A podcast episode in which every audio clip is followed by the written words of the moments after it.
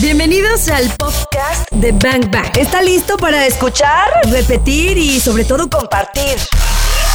Ya no hay pretextos, nos decían. Queremos volverlo a escuchar. Aquí está para que le pongas play cuando quieras. Compártelo. Iniciamos. Vamos a entrarle por el lado, ahora sí como dice mi hijo, primero lo primero, por el lado de las deudas. Así es, así es, mami. Mira, es que hay tema. Yo creo que en esta parte de prevención primero tenemos que identificar qué hemos estado haciendo mal. Y déjate platico qué hicimos mal. Los pasados dos fines de semana, si te fijas, todos nos dimos cuenta que empezaron a haber compras de pánico. Sí. Entonces, y, y ahí te va. Primero quiero platicarles algo. En finanzas, las finanzas son emocionales. Normalmente tomamos decisiones por emoción. O si estoy muy contento me da por gastar, o si estoy triste me da por gastar, y, y no somos objetivos. Entonces, ¿qué pasó? ¿Qué sucedió estos dos fines de semana? Que de repente veías afuera de los de los tiendas departamentales o de los centros comerciales filas y filas para acercarnos a comprar papel higiénico. Y te No lo juro, entendí eso. te lo juro que yo los veía y decía, a ver, eh, ellos tienen otros datos o qué pasa, ¿por qué estamos comprando papel higiénico? Pero bueno, ¿Y, ¿y qué fue lo que nos pasó? Bueno, que tal vez todos veíamos a gente que llegaba y compraba y no hacíamos las dos cosas importantes, no preguntábamos por qué y no analizábamos, es más bien seguíamos lo que la demás gente hacía. ¿Y qué, qué nos ocasiona esto financieramente? Bueno, que no estábamos preparados la mayoría para decir tengo que ir a comprar cuatro o cinco paquetes grandotes de papel higiénico, entonces ese gasto con qué se hace? Con deuda, con tarjeta de crédito. Claro. Entonces ahí estamos afectando dos cosas importantes de las finanzas, estamos afectando nuestro gasto corriente y le estamos anexando a la deuda, que son dos cosas que no debemos hacer. ¿Qué pasa primero con la parte de la deuda? Bueno, la parte de la deuda es justamente ahorita, o todos los que nos estén escuchando, que tomen su, su libretita de finanzas con la que eh, siempre aprendemos y le anoten. ¿Qué tengo que hacer con la deuda? Pues primero, justamente, no tener más deuda, no adquirir más deuda y menos con tarjeta de crédito. Porque justamente se prevén meses en los que tal vez no voy a tener mi ingreso o se va a ver mermado, entonces me va a costar mucho más trabajo pagar esas deudas.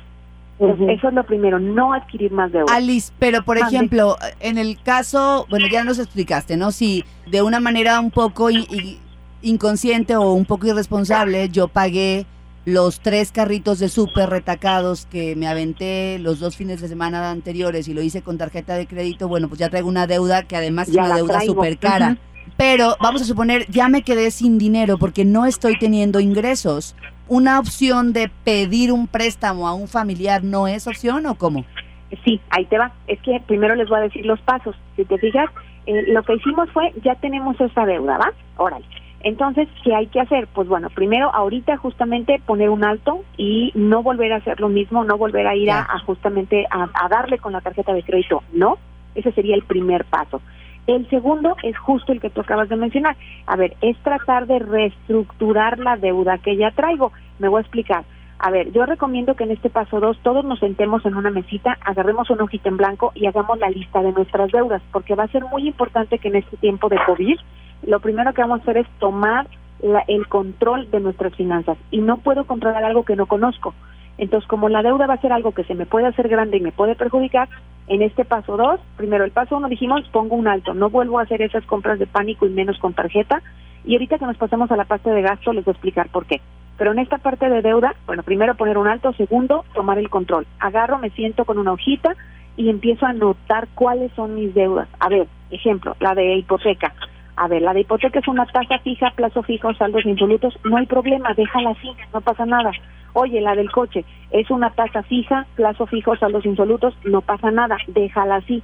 Oye, que ya identifiqué que tengo tres tarjetas de crédito y a lo mejor en dos fue que le metí estos gastos de estos dos fines de semana. Esas son las de cuidado. Esas, las deudas de tarjeta de crédito son de tasa de interés variable. Entonces, como se prevé que en los siguientes meses voy a tener mermado mi ingreso, a lo mejor me va a costar trabajo y solo le voy a dar el mínimo o menos del mínimo y eso va a hacer que crezca. Entonces, en este paso dos, que es eh, anotar todas mis deudas, ahí voy a decir, a ver, estos de tarjeta de crédito, fíjate que tengo dos alternativas, Clau, y es la que tú decías. Primero, me acerco al banco a decirles, oye, esta deuda que tengo en tarjeta de crédito, ¿qué posibilidad hay de que tú mismo me la pases a un préstamo de plazo fijo, tasa fija? Ya. Eso sería primero con la institución, para poder detener el alza de la tasa. y luego, oye, que la institución no me lo pudo otorgar, entonces ya puedo ver mejor pedir un préstamo a la familia para de alguna forma pagarlos y después pagarle a la familia.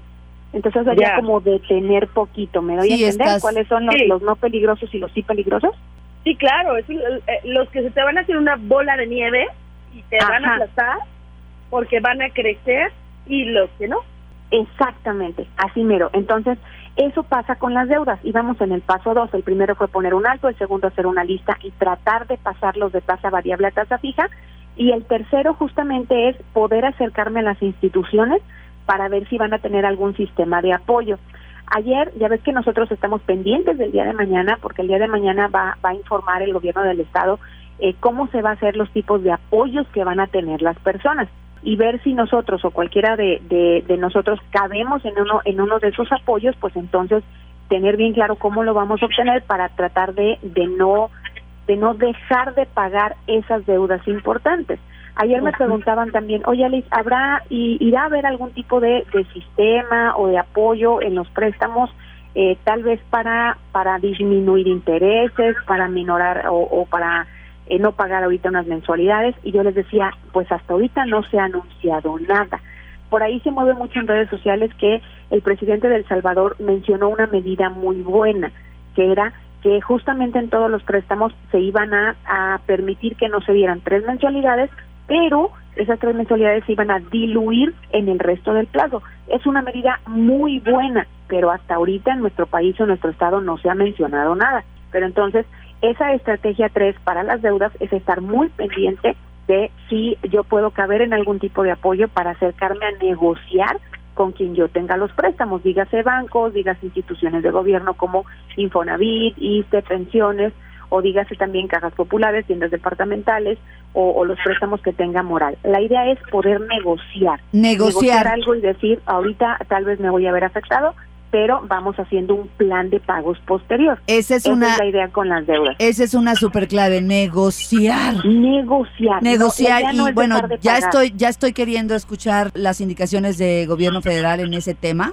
Que la información antes decían que era poder, ¿no? Pero la verdad es que el verdadero poder es ponerlo en práctica. Entonces, todo lo que Alice está diciendo seguramente nos puede ayudar a salir bien librados de esta crisis de finanzas eh, durante, bueno, pues esto que es el COVID, ¿no? En Bang Bang cabemos todos. Entonces vamos con el punto número tres, Alice, y, y vamos a entrarle al gasto y al ingreso, ¿no? Ahí te va. Pues en gasto, en gasto más que nada hay que tomar conciencia, porque en gasto les voy a explicar tres cosas que provocamos con estas compras de pánico. Mira, provocamos que se modificara nuestro gasto, porque no estábamos preparados para ir a lo mejor a comprar eh, cuatro paquetes grandes de papel higiénico, entonces mo- afectamos ya nuestro gas. Luego, la otra que que hicimos fue causar un desabasto. Entonces ya por ahí vimos que había tiendas que eh, estaban con desabasto y eso ocasiona que otras personas que de repente solamente pueden ir a comprar de una cosa a la vez por sus ingresos, pues ya se vean afectadas. Entonces eso es parte de nuestra conciencia como comunidad de no causar un desabasto. Y la tercera cosa que, que estamos provocando con estas compras de pánico es justamente que se mueva la oferta y la demanda. Y al moverse la oferta y la demanda, pues ¿qué pasa? Que suben los precios, Claro. entonces, al final, todos nos vemos afectados. Entonces, para esas tres cosas que hicimos mal, también hay tres cosas que podemos cambiar en la parte de gasto. ¿Qué es? Primero, yo lo que les recomiendo es, antes de volver a ir a acercarme a gastar un montonal, primero hacer un inventario. Sí, se hace inventario de la despensa. Saca Claro. toda la despensa y hace un inventario de decir, a ver, primero voy a quitar las cosas que están caducadas, porque te aseguro que muchos tenemos en la despensa cosas caducadas. Primero voy a quitar lo caducado y luego voy a separarlo por las cosas que sé que sí voy a consumir. Ese es el paso uno, hacer un inventario. Luego, el paso dos es hacer nuestra lista de compras, pero no por lista de compras, sino por menú. ¿Sabes qué me han platicado muchos clientes que les ha pasado? Que fueron a hacer esas compras de pánico y empezaron a comprar un montón de galletas, nieve, papas, refrescos y demás. cosa. Y pues es pura comida chatarra que ni nos va a servir ni nos ayuda para fortalecernos más ante esta enfermedad y solamente nos va a hacer engordar, engordar, engordar. Oigan, Oye, de- les comparto que en unos de estos días fui al súper, yo obvio no hice eh, compras de pánico ni, ni y he, estado yendo al día, pero me llamó la atención que pasé por el pasillo de los refrescos y no había refrescos y pasé No por el, pasillo de las de los lácteos y había leche, o sea, dije, wow. ¡Wow! Sí. lo estamos haciendo mal, mami. Entonces, ¿para qué Oye. crees que se hace el menú? Mande, Cari. Ali, en este punto, en este punto que estás diciendo que me parece súper importante eh, también mencionarlo, porque hablas de comida chatarra, pero también la comida sana, y ahí te va porque tú compras, según tú, para un mes de frutas y verduras. ¿Sabes cuánto te dura la fruta y la verdura con este calor en buen Cinco días. Exactamente. Te dura una Entonces, semana. Entonces, no ¿cómo es posible caso. que le inviertas de que mil, mil, dos mil pesos a la fruta y la verdura cuando te va a echar a perder? Ojo ahí. Claro. Exactamente. Y mira, ahorita te voy a decir el punto tres. Quedamos que en esta parte de gasto, eh, el punto uno era justamente hacer un... Un Inventario. un, este, un inventario. Y luego el punto dos era hacer mi lista de lo que voy a ir a comprar, pero con menú.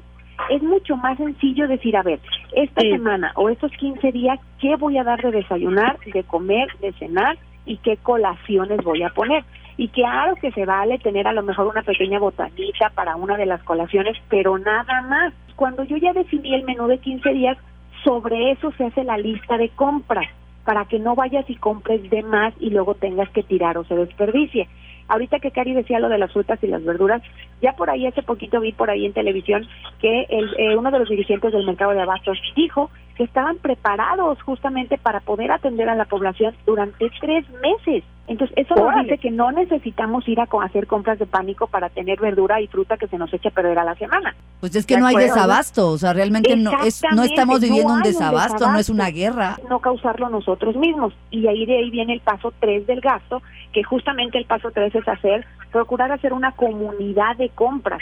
¿Qué es esto? Oye, ¿sabes qué? A lo mejor uno de los del vecindario o uno de los de la familia va a ir una vez a la semana al de abastos y nos va a repartir a todos la fruta y la verdura. No hay desabasto y así no estamos comprando cosas que se nos echen a perder. Y también otra de las cosas importantes en la parte del gasto es justamente ver alrededor en nuestra comunidad qué sí puedo adquirir de lo que es el comercio local. Y también estamos apoyando el comercio local de esas personas de nuestra comunidad. Entonces, esa es en Mm. la parte de gasto. ¿Te fijas? Son tres consejos. El primero es eh, hacer un inventario de lo que ya tengo y justamente en ese inventario puedo ver qué cosas puedo donar que si de repente tengo 15 paquetitos de sopas de pasta, pues no tiene sentido. O sea, me quedo con solamente los que necesito y a lo mejor en una bolsita pongo dos y les puedo ir a donárselos a alguien. Entonces era el paso uno. El paso dos es hacer la lista de los gastos de las compras de súper, pero basados en un menú. Claro. Y el paso tres es tratar de hacer justamente compras de comunidad para que podamos ir al mercado de abastos o podamos hacer el súper saliendo una sola persona y no todos a la vez. Órale. Oye, dijo Alicia, hay que hacer comunidad de compras, ¿verdad? Sí. Y yo le Sí. entendí comunidad de compas. y yo dije, Sí, ah, nosotros bien compas, Cari. somos súper compas. Entonces yo voy así. Alicia, ¿con qué vamos a regresar? Con el ingreso, que es justamente lo que más nos pega. Ingreso, ese es un tema porque hay mucha gente que no está generando en este momento, Alicia. Y les voy a dar muchas ideas ahorita que regresemos. Ya Ay, está. qué maravilla, eso nos gusta. Entonces a mí me toca hacer las compras esta semana y a ti la próxima, Torres. Ya está. Bang Bang. Un bazucazo a tu cerebro. Muchos están en sus casas haciendo la famosa cuarentena, pero sin sueldo. Y también muchos emprendedores están cerrando sus negocios, sus eh, foros, sus bares, sus restaurantes. ¿Qué onda, Alicia? ¿Qué vamos a hacer? Bueno, ahí te va, Cari, tienes razón. Mira, aquí vamos a separarnos también en tres. Primero, las personas que sí a lo mejor tuvimos ahora sí que eh, el, el beneficio de decir podemos trabajar desde casa. Ok, para nosotros los que sí podemos trabajar desde casa y sí estamos recibiendo de alguna forma ingresos, pues eh, es nuestra oportunidad justamente de ser productivos. Esa es una muy buena oportunidad de mostrar al sistema que sí podemos ser productivos e ir cambiando ese proceso. Entonces la idea es hacerlo lo mejor posible. Ahora, ¿qué pasa con los otros que dicen, híjole, Alice, ya me mandaron a mi casa, pero no me están pagando, yo no tengo ingresos? Entonces, aquí es momento de poner a trabajar la creatividad financiera. Ahí te va, les voy a platicar qué fue lo que lo que hicimos aquí en el vecindario, que es su casa. Lo que hicimos fue que tenemos un chat donde nos estamos comunicando todo el vecindario y ahí pusimos, a ver, quienes de alguna forma no están teniendo ingresos, pues empecemos por ver, les empecé a dejar tarea y les puse a ver qué cosas sabes hacer desde casa, que se pueda generar un ingreso. Y ahí te va tres ejemplos que salieron muy buenos. Una persona que justamente no está teniendo ingresos, que de su casa, de su empleo lo mandaron a su casa sin, sin sueldo, eh, ella dijo, ¿saben qué? Pues yo sé hacer tortillas hechas a mano, yo puedo ahorita ir a comprar los insumos, empiezo a hacer aquí en casa y quien quiera pues me dice y yo le mando al chico en su bicicleta, muy bien con su tapabocas, y empiezo a repartir tortillas hechas a mano aquí en el vecindario. En ese momento, Cari, yo creo que éramos 17 las que le encargamos de a kilo, dos kilos. Wow. Y hasta eso todos nos vimos beneficiados, porque cuánto hacía que yo no me sentaba en la mesa a comer con tortillas hechas a mano, pues ya sucedió. Entonces, así mismo les empecé a poner a ver quién más, quién más dentro del vecindario sabe hacer algo. Y por ahí salió un sastre y fíjate un señor que es radiólogo, pero ahorita no les van a pagar tampoco porque él está como, pues como externo o como enfermero apoyando radiología, pero no les van a pagar. Entonces, él me dijo, a ver, yo le sé a la sastrería, digo, no es que me guste mucho, pero aprendí a hacerlo eh, cuando era niño y le dije, eso es una habilidad, aunque no te guste, se puede generar ingresos. Pues ya salió que muchas mamás de aquí del vecindario, a ver, yo necesito una bastilla, yo necesito un ajuste de ropa que no había hecho, yo necesito, y está empezando a surgir una pequeña forma de tener ingresos. Y, y así te puedo contar varias, pero la cosa es primero empezar a buscar, a ver, estoy en casa, no puedo salir, no tengo ingresos, ¿qué cosas puedo hacer desde casa que sí signifiquen el que yo pueda apoyar de entrada a la comunidad que tengo cercana para empezar también apoyarle a ellos en sus necesidades, pero empezar a generar un ingreso. Te voy a platicar el último. Una señora que dijo, a ver, yo voy a estar haciendo comida, eh, el que quiera de alguna forma que le haga comida y que nada más pase con su trastecito, yo así lo hago. Y así está generando ingresos.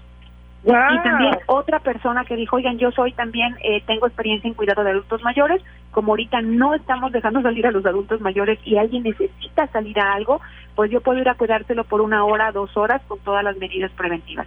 Qué súper ideas estás dando. Economías de comunidad, así se llaman.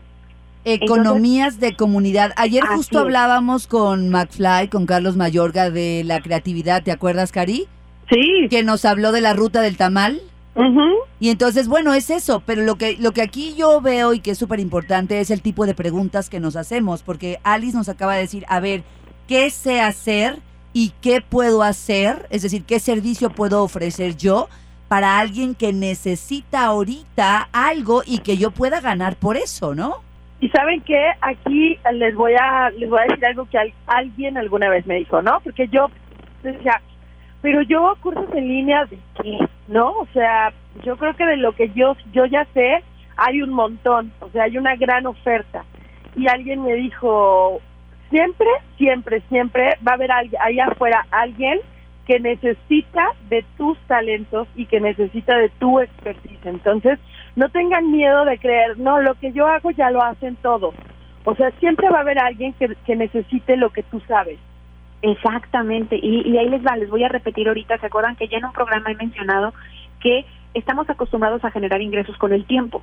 Y hay que recordar todos los recursos que tenemos, que ahí están los talentos, habilidades, conocimientos, el entorno, las relaciones, las oportunidades, el ingenio, la creatividad, la experiencia, todas esas son recursos que se pueden utilizar para generar ingresos en estos tiempos difíciles. Y ahí les va la última. La otra justamente era que empezar a generar ingresos de lo que tengo a los lados. Ahorita toma mucha importancia que de verdad nos pongamos a desentilichar la casa. Y justamente de esos tiliches se pueden generar ingresos. Ahí les va como. También eso hicimos acá en el vecindario. Te digo que ya me puse a ponerlos al tío. Oye, Alice, bueno, pero es que también si, si yo si eres mi vecina en el coto, pues doy gracias a Dios y me hinco. sí, te quiero de vecina, qué barbaridad. Pero pero mira, aquí estamos compartiendo para todos.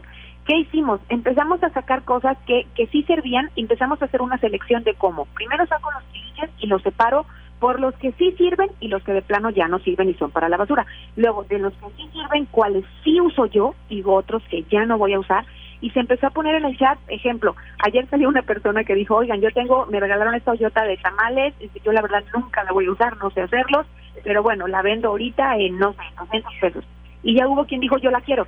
Claro. ¿Sí? Entonces, así así estamos empezando de alguna forma a desensibilizar y a empezar a vender cosas a precios económicos, pero bueno, es sacarle dinero a lo que tienes en la casa. Claro. Karina Torres, ¿tienes alguna olla tamalera que quieras vender?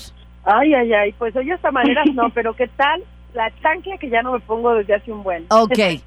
Sí, justamente vamos a regresar con la parte de que sí se puede ahorrar e invertir desde casa. Cari Torres y Claudia Franco. Bank Bank. ¿Estás listo? ¿Se puede ahorrar e invertir desde casa, Ali?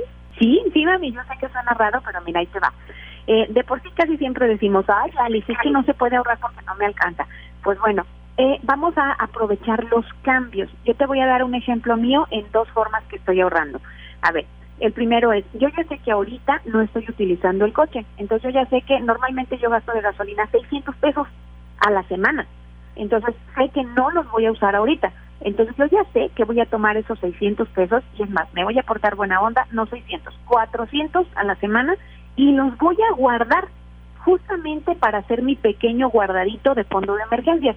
Y eso los voy a utilizar para cuando de repente se me atore un pago a la tarjeta o para abonarle a mis deudas y así los cambié de lugar y es una forma de ahorrar. Porque, ya estaban no presupuestados. gastando. Exactamente, porque ya estaban presupuestados. Así mero. Entonces, y otra forma también de ahorrar es, como te decía, a ver, si estamos de alguna forma procurando vender lo que ya no me sirve en casa o vender algo de lo que yo puedo hacer en casa, pues vamos a, tomar la misma la misma línea que hacemos cuando tenemos ingresos regulares. Oye, me gané 200 pesos de vender la olla de los tamales, va, pues agarro 50 y esos van a ser justamente ahorro y hago como que ahorita obtuve 150. Entonces, es una muy buena oportunidad para iniciar con el ahorro. Eso sin contar con que si hacemos la lista de gastos, como les pedí, que era que se hiciera sobre los menús y no sobre ir a comprar a lo loco, te aseguro que ahí vamos a gastar menos de lo que estábamos pensando. Entonces, acordémonos que ahorrar no es solo guardar dinero, es gastar de forma inteligente. Entonces, ahí vemos que sí se puede ahorrar desde casa, ya sea separando lo que ya estaba presupuestado y ahorita no voy a gastar, o de esos pequeños ingresos que yo pueda seguir generando, ahora sí hacerme el hábito de sacar una pequeña cantidad y ahorrarla y ponerla en un lugarcito, en un pomito, ¿para, qué? Para saber que es ahorro. Y en el tema de inversión, ¿qué se puede Ahí hacer? te va. Primero que nada, acuérdense la frase que siempre me han escuchado decir. Primero, invierte T. Justamente ahorita decía Cari, a ver, ahorita nos están ofertando un montonal de cursos en línea, entonces esta es la oportunidad para decir, oye, si en el trabajo que yo estaba no tenía tiempo, no me gustaba y yo quiero dedicarme a otra cosa, pues lo primero va a ser invertir en mí, y ahorita hemos visto, por ahí tenemos, ya me han pasado cantidad de links donde están ofreciendo cursos gratuitos, la UNAM, las bibliotecas, diferentes universidades. Entonces, este es el momento para invertir en mí para poder hacer algo después. Ahora, ¿qué pasa con otra inversión? Ahorita muchos, por ejemplo, eh, una chica que me es cliente mía me decía, Alice, yo tengo un spa y la verdad es que ahorita no lo puedo tener abierto. Dije, ah, perfecto, entonces ahorita vas a invertir en tu comunidad, en la comunidad que te sigue y vas a ofrecerles a lo mejor algunas pequeñas recetas para hacer algunos tratamientos cosméticos desde casa y justamente toda esa gente que te sigue le vas a ofrecer que a lo mejor ahorita puedas eh, vender como si fueran, le llamamos certificados de regalo o es, mira, ya viste mis consejos para hacer en casa, pero ahora voy a estar vendiendo certificados de regalo a un precio más económico para que después puedas regresar a mi spa y con eso que te vendí tienes un tratamiento especial con algo de beneficio económico o con un extra. Entonces es invertir desde ahorita en poder reactivar tu economía posteriormente. Eso está buenísimo, porque creo que tengo una amiga eh, que creo que es un caso como los que has estado platicando, que ella se dedica a hacer, por ejemplo, giras de medios, este, comunicación y prensa, ¿no? Y es un trabajo bastante complicado ya de por sí. No todo el mundo necesita eso. Pero Así bueno, es. para su mercado en específico les diseñó un paquete, un paquete COVID, ¿no? Y ese Ajá, paquete, si tú me lo contratas ahorita, o sea, en, durante marzo y abril, a partir de mayo y junio y julio lo puedes hacer válido, pero te cuesta la mitad. Exactamente, Entonces, eso. mucha gente está como comprándole el paquete y pues ya lo usarán. Claro, claro. Eso hizo esta chica, eso hizo. Primero dijo, a ver, mañana nos vamos a conectar todos porque les voy a enseñar a hacer una mascarilla con miel y limón y no sé qué cosa. No, pues ahí estábamos todos viéndola, ¿no? Entonces al final de, de, de la del- de la lo que nos hizo por ahí en Facebook Live, al final ya dijo justo así como dice dice Cari, promoción COVID. A ver, ahorita quien contrate de alguna forma su pequeño paquete de facial y de esto va a costar al 50% de descuento y lo puede hacer válido mayo, junio y julio. Eso es, eso es invertir en tu comunidad, eso es invertir en tu propio negocio para reactivarlo posteriormente. Ahora que dijiste negocio, regresemos con eso. Pequeños negocios. Sí, Eh, pequeños seguramente negocios. hay un tema muy particular en, te- en términos de finanzas para ellos. Así que regresemos, Alice, porque de aquí no te vas sin que nos des también esa información, ¿va? Va. En Bang Bang cabemos todos. He visto muchos negocios, Alice, cerrados, que están trabajando medio tiempo, que Así están es. ofreciendo el servicio solamente para llevar. o sea, Así es. ¿qué está pasando con los pequeños negocios? Pues mira, ahí está la clave.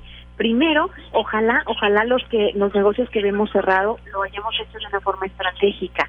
¿Qué te, ¿A qué me refiero? Ayer justamente me hablaba un, chico de un restaurante por el lado del centro y me decía, Alice, ¿qué hago? Cierro y le decía, a ver, este es momento de tomar una decisión estratégica.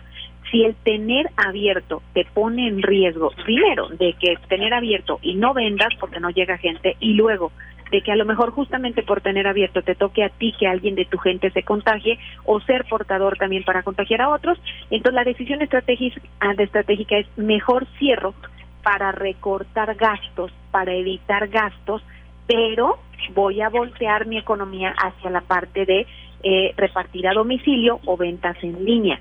Entonces, ahorita lo primero que tienen que hacer los negocios es otra vez sentarse a revisar cuáles son sus costos fijos y sus costos variables. Todos los negocios pequeños deben hacer eso, porque obviamente en los costos fijos está, pues está la renta de local tal, tal vez, está la nómina, está la luz, está el gas. Entonces, revisar cuáles son sus costos fijos y cuáles son los variables. ¿Cuáles son los que se pueden reducir? Pues los variables. Entonces, si en los variables está, a ver, ahorita yo puedo disminuir mi producción y voltearla no hacia la venta al público, sino la venta en línea o la entrega a domicilio, pues si me puedo dedicar a eso, puedo hacerlo. Justamente ahorita estamos permitiendo que aquí en, el fraccionamiento, que normalmente no se permitía, pues que entren también todo lo que nos puedan traer de volantes o de información de toda la, la, la, lo que podemos recibir a domicilio. Entonces, eso es una forma también de apoyar, de decir, a ver, pásenme todo lo que se pueda recibir aquí a domicilio para apoyar esos comercios. Pero el, el, el pequeñito, los comercios pequeñitos, eso es lo primero que tienen que hacer, sentarse a hacer su lista de fijos y variables para ver exactamente cuáles se pueden reducir. Obviamente, sé que muchos de los negocios están haciendo que a los empleados están ofreciendo de alguna forma que tomen sus vacaciones y yo también le pediría a todos los negocios pues híjole, la conciencia, la conciencia de no dejar a la gente sin ingreso, tal vez podemos, he visto de muchos casos, en muchos casos que, que ofrecieron, a ver, a lo mejor ahorita te pago la mitad del sueldo porque vas a estar en tu casa y te lo tomo a cuenta de vacaciones, o otros están ofreciendo, tú vente unos días y otros otros días, tratando de que no se queden sin un ingreso. O sea, ente- entendemos que también los pequeños negocios son afectados, pero la idea es que todos, todos podamos crecer. Esa es una forma, pues. Y, y la otra es que como pequeño negocio, pues volteemos a ver cómo diversificar. También me pasó que de repente un supercito, un supercito de aquí cerquita, él lo que lo que ellos están haciendo es ahora no solo ofrecer sus productos a domicilio, sino ofrecer mandados, por ejemplo. Oye, a ver, si ya voy a traer a estos dos días a los chicos que hacen mi, mi entrega a domicilio, y si ahorita no de alguna forma no te no tengo pedidos, bueno, pues también ofrezco el servicio de que yo como comunidad voy al mercado de abastos y les traigo a todos y que sepan que este día voy a tener aquí para toda la comunidad. Entonces están diversificando lo que sí pueden hacer. Y, Ajá. noso- y nosotros como consumidores, pues intentar eh, consumirle a esos pequeños negocios. Exactamente. Y, otra cosa también bien importante, tenemos que estar conscientes de que una vez que pase toda esta contingencia, porque va a pasar, porque la verdad es que todos estamos siendo obedientes, va a pasar, entonces nos vamos a tener que volcar a campañas para reactivar la economía. Y todos le vamos a tener que entrar y por ahí ya he pensado hasta en nombres para reactivar esa campaña y así va a ser. Pero ¿a qué voy? Que los negocios también puedan diversificarse. Ejemplo, una señora que normalmente hace pan me dice Alice, pues ahorita eh, el pan tiene que ser comprado en el momento, entonces ahorita lo que estoy haciendo es pan del que se puede congelar. ¿Me doy a entender? Sí, claro. Entonces volcó toda la actividad a no tener pan ahí en, en el expendio porque la gente no va, pero ella sabe las fórmulas para hacer pan que se puede congelar y, y lo vende en bolsitas congelado para que tú lo puedas calentar en tu hornito eh, del tostador. Qué maravilla. Alicia, danos tus redes sociales. ¿Hay algún punto que nos haga falta? Pues bueno, yo creo que eh, ser ser todos solidarios. Yo en esos días ser todos solidarios y saber que hoy sí podemos inclusive sacar de mi despensa un rollo de papel higiénico, una bolsita de, de sopa de pasta, una de pasta de dientes y hacer una bolsita y si me toca salir a la calle, ver a una persona en la calle que son de las que están vendiendo sus chicles, vendiendo sus flores y que va a ser muy difícil compartirlo con ellos.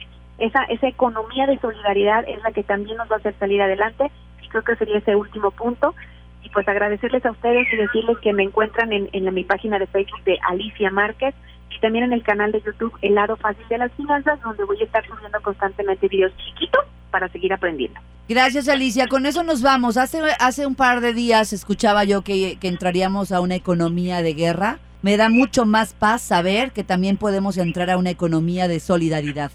Me encantó el término, economía de solidaridad. Ya está. ¿no? Ahora que esto pase, eh, pues consuman marcas de ropa, de comida, de, de negocios locales. Este, creo que echarnos la mano de esa forma va a estar padre.